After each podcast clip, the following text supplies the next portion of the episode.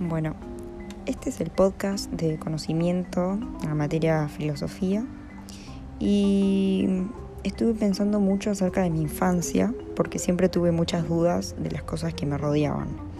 Para este trabajo pensé un ejemplo real de algo que me pasaba a mí de chiquita, más o menos a los 5 años, cuando iba a la casa de mis abuelos, mientras comíamos con mi familia.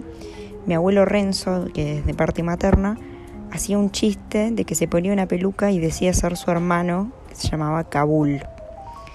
Él sabía que yo le tenía miedo a, las, a los disfraces y ese tipo de cosas, porque eh, no sabía quién era la persona que estaba dentro del disfraz, tampoco entendía que era un disfraz y si me iba a lastimar y nada.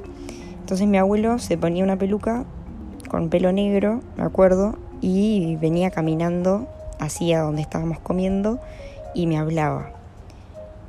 Y bueno, acá se ve presente la duda sobre algo que percibo con los sentidos, pero no tengo relación directa.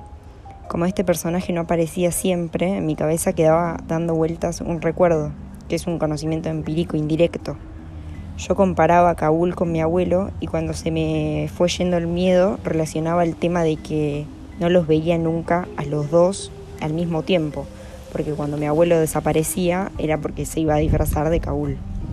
Yo al principio ni siquiera me acordaba de mi abuelo cuando, cuando Kabul desaparecía, por el miedo. Pero poco a poco mi intuición y las dudas que tenía sobre él me llevaron a desconfiar. Eh, cada vez mi pensamiento sobre la pregunta quién era Kabul, Kabul era más crítico. Analizaba quién era, si yo sabía que era mi abuelo, si yo sabía que mi abuelo en realidad no tenía un hermano y bueno, cosas así en mi cabeza. Tenía ideas de la reflexión sobre él. Más al final de esta historia tragicómica me doy cuenta ahora de que fui pasando por las leyes lógicas. Por ejemplo, en la, al darme cuenta de que Kabul y Renzo se parecían físicamente y que eran la misma persona.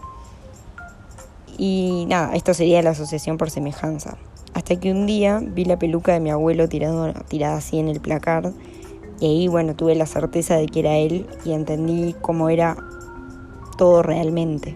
Cuando antes eh, no ni siquiera me podía imaginar cómo era una realidad porque nada en mi cabeza cuadraba.